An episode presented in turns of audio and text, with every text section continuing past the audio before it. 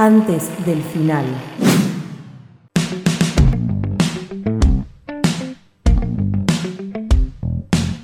...20.01, clavamos la mitad de este antes del final de domingo, de este antes de final preferiado. Y voy a enojarme con Facu en realidad en este momento, porque Facu decidió poner una columna de Morphy sobre una de las mejores comidas del universo en la mitad del programa y no al final. O sea, yo voy a tener que estar con hambre hasta que el programa termine. Pero bueno, dale, hace tu columna, Facu. ¿Qué onda, ¿Ves? ¿Todo bien? Sí, está bien. Me alegro. Eh, sí, exactamente. Creo que es la, comida definitiva, ¿no? Yo creo que lo que son comidas caseras, al menos, debe ser la, comida definitiva. Si, si, el asado es como, como el acervo culinario argentino por, por excelencia, yo creo que este, este, es como la, comida de casa. Hay una, hay como una, una triada perfecta, ¿no? Que tenés ese el asado. Eh, yo creo que a cuestión de delivery y esas cosas, tenés la pizza. Sí. Y, en la otra pata está lo, en, la, en la pata casera está lo que, lo que vas a hablar vos. Exactamente, lo que voy a hablar. Para, perdón. Sí. Para, para, antes de que arranque, eh, ¿usted, vos estás dejando afuera? Porque yo no estoy de acuerdo con esta selección que están haciendo, ¿eh? No, bueno, sí, tu opinión, por favor. Bueno, primero que Facu diga de qué va a hablar y yo después voy a dar mi opinión, porque no estoy segura ahora si mi opinión es, concuerdo o no, pero por lo pronto no estoy de acuerdo siempre. Primero no estoy de acuerdo. Tengo, tengo, si no les gustan estos principios, tengo otros. Tienen desacuerdo por las dudas. Bueno, de, lo que, voy a hablar para ponerle título a esto es de la milanesa. Para mí, ¿ves? Están dejando afuera las pastas, chicos. Están dejando afuera un estofado. Mm, ah, no, estoy de acuerdo con vos, estoy de acuerdo con vos. Pero yo creo que lo, que causa de verdad violencia en grupos de amigos es, la milanesa. Porque yo está un poquito más abajo, sí. La milanesa cambia, depende de cada hogar. Los fideos es muy difícil, más que nada hoy en día, de que, de que se de manera casera, porque, porque lleva un laburo, lleva tener, eh, no sé, la maquinita de, pasta linda, ¿viste? Para, para hacerlo. Eh, pero en cambio la milanesa no, la milanesa es un cacho de carne rebozado que se fríe o al horno, básicamente. Entonces en cada familia en general cambian las recetas y en general siempre o es la de tu vieja o la de tu abuela o la de tu abuelo o la de tu padre, que es la mejor de todas. La que se come en tu casa es la mejor milanesa del mundo. Punto. Y eso genera mucha violencia en grupos de amigos. Eh, que siempre gana la de uno, obvio, ¿no? Yo creo que. Yo, yo amo un buen plato de ravioles, pero me parece que está un poco más abajo que una, que una milanesa. Exactamente, yo cada vez que voy a la casa de mi vieja, bueno, esto venía a colación de que hace, hace un tiempo me, acordé, recordando lo que era ir a visitar a mi madre cuando, cuando no era ilegal, eh, de, de, una noche que llegué muy tarde yendo a Escobar a visitarla y llegué y estaba todo apagado en la casa eh, porque ya se habían ido a dormir, ya habían comido, y llegué y en la punta de la mesa había un plato vacío con cubiertos y una cartita escrita a mano que me dejó mi vieja que decía, te dejé milanesas en el horno, puré en la olla y una Pepsi en la ladera. Y yo dije, esta, si no hay una demostración de amor más grande que esta... Hermoso. No, sé, qué, no sé qué, no sé qué puede... Es un cuento de amor. un cuento de amor. Es, es, es, es lo más grande que hay. Eh, y quería hablar un poco de eso porque también investigué un poco y tratando de llegar a dónde nace la milanesa, porque uno piensa que por nombre nació, eh, nació en Milán, nació en el norte de Italia, pero en realidad se le adjudica mucho a todas las invasiones que sufrió el norte de Italia, que sufrió Lombardía, Génova y, y, Milán en, el siglo XV. entre el siglo XV y el siglo XIX, eh, Italia está, es completamente invadida por eh, básicamente el resto de Europa. está dividida eh, casi todos esos siglos e incluso Sicilia fue reinada durante muchos años por reyes españoles. Y dentro de toda esa entrada de, otras naciones entran los austriacos. Y los austriacos tenían un plato muy conocido que se llama Wiener Schnitzel. Wiener como parecido a ganador y Schnitzel, que es rebozado, si no me equivoco, ternera, no me acuerdo bien en alemán qué significaba, eh, que es básicamente es eso, es un, es un pedazo de ternera rebozado y frito, que en Italia se, lo, que, lo que sucede es que se empieza a hacer con un corte con hueso, que es la diferencia, la primera diferencia que encontramos de que consumimos acá en Argentina. Eh, ¿Qué cosa? dije, uff, porque qué cosa hermosa también de la milanesa eso, ¿no? Saber que que va derecho, no tenés que esquivar un hueso, nada, vas, está ahí, perfecta. Capaz te comes un nervio igual, depende del corte que conseguiste en la cabeza. Eh, bueno, pero eso lo, eso, eso lo mordés un rato, capaz, te, tenés un esfuerzo extra, pero no es un hueso. Es un chicle de última, ¿no? Como medio, bueno, cambiamos de tema. Eh, em, eh, y, nada, eso es uno de los principios que se le adjudica a la milanesa. Que después, con los años, ya con, los, italianos llegando a Argentina a principios del siglo pasado, a principios de 1900, que son las oleadas reales, grandes, de, inmigrantes italianos, eh, es cuando se empiezan a traer acá y cuando se empiezan a popularizar en los que son restaurantes, más que nada restaurantes de puerto, que también es donde se donde se donde, vivían los genoveses que llegaban a Argentina, cerca de la Boca y cerca de toda esa zona cerca de lo que era el puerto de Buenos Aires. Eh, y así empieza a llegar a, todas las mesas argentinas. Pero ahora yo quiero hablar sobre eh, lo, que, lo único que puede suceder en Argentina y que no sucede en otro lado del mundo, que es la milanesa napolitana, chiques. La milanesa ah. napolitana. Ay, Dios, lloro. en este concepto. Eh, ya, ya, de nombre, ¿no? O sea, Milán, que es el norte de Italia, la parte rica de Italia, como la conocemos, y el sur, que es la parte del Diego, la parte pobre, Nápoles. Parte del Diego, tío. Es, el Diego, o sea, todo, todo lo que es el Diego es Nápoles, la parte pobre, la parte popular de Italia. ¿De qué forma se pueden unir esas dos, eh, esas dos puntas de Italia, esas dos partes tan diferentes, si no es en los restaurantes y en las mesas argentinas? No existe otra manera. Además, también hay un agregado eh, español, hay un agregado gallego al que ya vamos a hablar.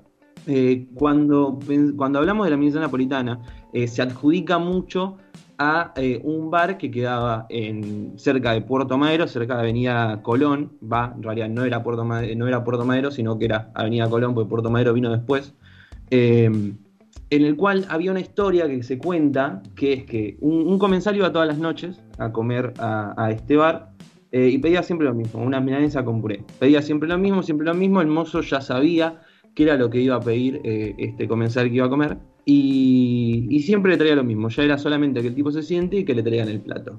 Hasta que una noche eh, el mozo que lo atendía no fue el mismo y el señor llegó un poco más tarde de lo usual cuando ya habían cerrado la, cocina. Entonces, ¿qué pasó? El chabón llega, se sienta a la mesa, le pide, pide su plato habitual, su milanesa con puré, y eh, no había cocineros. Pasó que no había cocinero. Entonces, uno de los mozos del boliche, eh, más, eh, con más buena voluntad que habilidad, va a la cocina y se pone a freír una milanesa.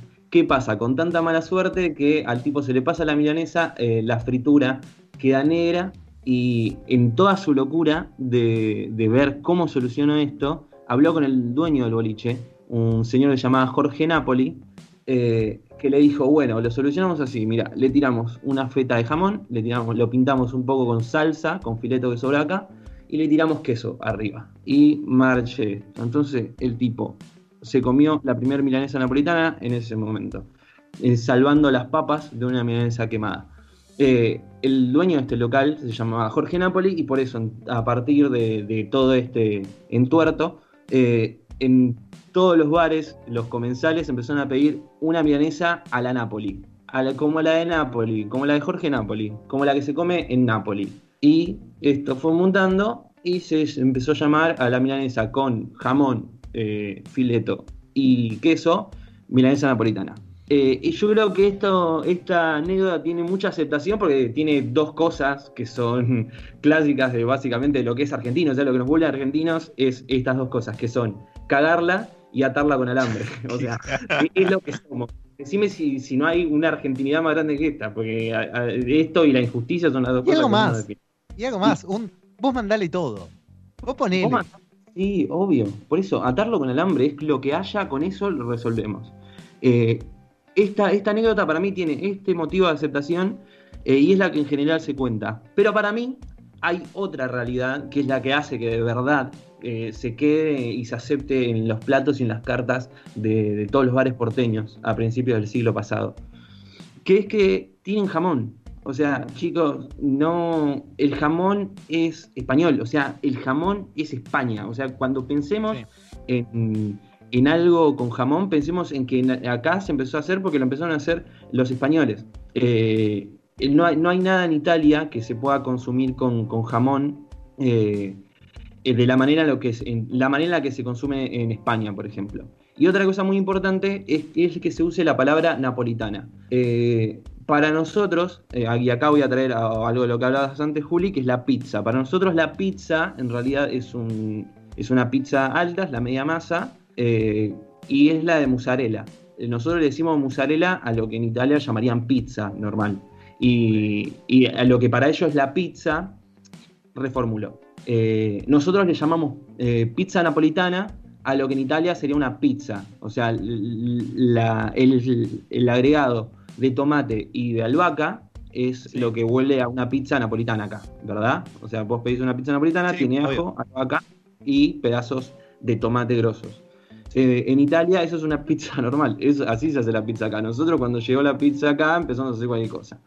Eh, y, por eso también cuando agarran una milanesa, que sería, sería eh, la, masa, digamos, en una pizza, y arriba le ponen el queso y tomate, es una pizza la napolitana, porque es una pizza hecha de la forma napolitana, que es la forma en la que se hace la pizza, por Dios.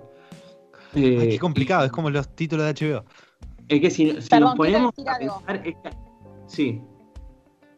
Una, una, amiga que tenemos en común con Facu, que se llama José, Josefina, que es de Bariloche y está ahora haciendo la cuarentena en su casa con sus padres, me acaba de mandar un mensaje que dice: Quiero que le digas a Facundo que íbamos a cenar sopa y ahora vamos a comer milanesas. Una ¡Vamos! para este Genial, Logré, logré lo que había que lograr.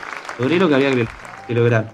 Hermoso. Eh, eh, entonces, la, creación, del concepto, el concepto milanesa napolitana, se crea y se, eh, es, es, tan de Buenos Aires. Yo digo de Buenos Aires porque es acá donde empezaron los restaurantes, por eso digo. Eh, después se federalizó, pero eh, digo que es tan porteño porque es el único lugar en el mundo donde se pueden juntar las dos puntas de Italia y en el medio, en el medio del queso y de la milanesa, puede haber jamón, que es eh, español, o sea, que es un concepto español, que es un, eh, un ingrediente español.